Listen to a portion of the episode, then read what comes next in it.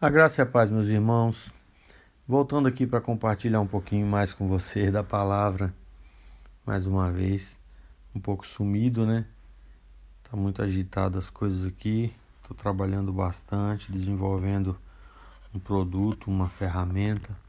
Logo vamos fazer um lançamento é, nas mídias sociais, um tráfego pago para tentar fazer vendas e eu estou fabricando essa, ferramenta. Mas eu quero compartilhar com vocês um pouquinho sobre algo que eu precisei comentar esses dias numa conversa entre irmãos e amigos. Foi um comentário sobre o propósito. Porque entrou o assunto do propósito e aí estávamos em três e um desses irmãos falou assim: Eu creio que o propósito é um livro em branco e nós vamos escrever aquilo que a gente quiser. Aí um outro falou assim: Eu não tenho certeza do que é o propósito, mas eu ouço a minha esposa dizer que nós nascemos para um propósito específico, um trabalho específico. Eu não concordo muito com isso. Isso é o que ele falou.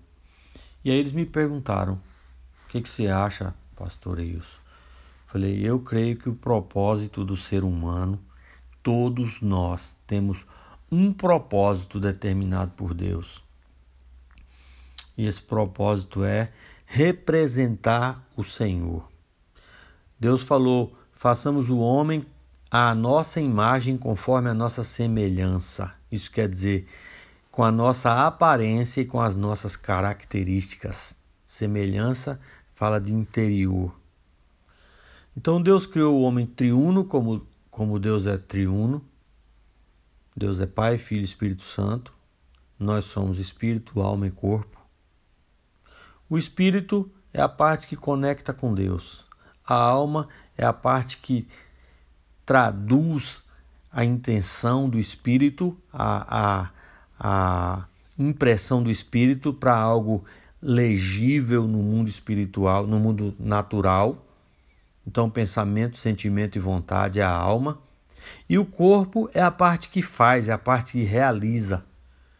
Então, de certa forma, eu posso dizer que o espírito representa Deus, a alma representa Jesus, aquele que legaliza, aquele que autoriza, aquele que decide, aquele que ama, aquele que que realmente expressa a vontade do Pai. E o Espírito Santo é aquele que faz, porque a Bíblia diz que o Espírito Santo pairava sobre a face do abismo e disse: Deus haja, e ele foi lá e fez. Então, o propósito na vida do homem é representar Deus. Eu e você somos procuradores de Deus. E se nós estivermos na posição correta de viver no Espírito, fluindo no Espírito, sendo guiado pelo Espírito, todo lugar onde nós chegarmos, a natureza vai perceber que Deus chegou. Chegou um procurador de Deus, chegou alguém que tem autoridade. Se você chega no lugar e tem doença, chegou a saúde. Tem tristeza, chegou alegria. Tem guerra, chegou a paz. Tem morte, chegou a vida. Esse é o propósito de Deus.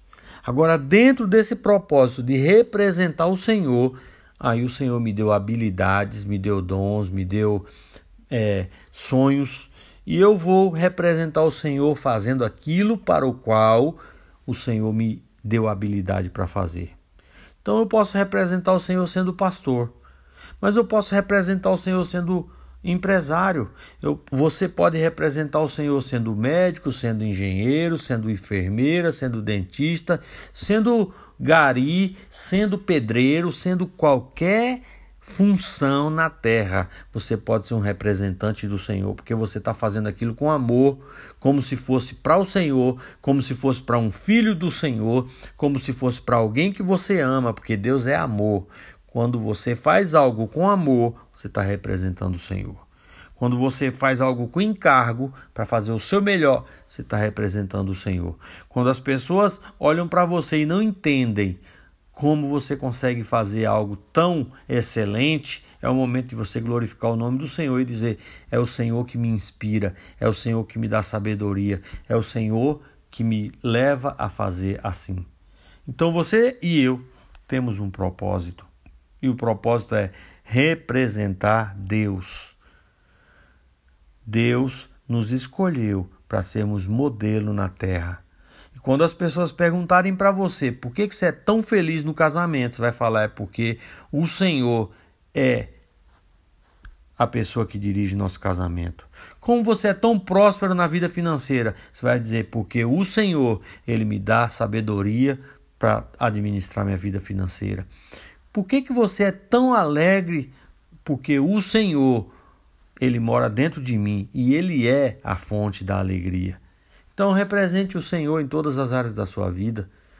Eu sei que não é fácil todas as áreas ao mesmo tempo, mas de uma em uma você vai vencendo e o nome do Senhor vai sendo glorificado. E não desanime se algum dia você deixar de representar Deus.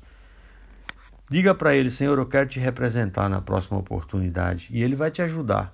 Que Deus te abençoe. Um forte abraço. Você é representante do Senhor. Seja a boca de Deus, mesmo sem falar nada. Deixa Deus falar através do seu testemunho. Você é um agente do céu. Um forte abraço. Deus te abençoe.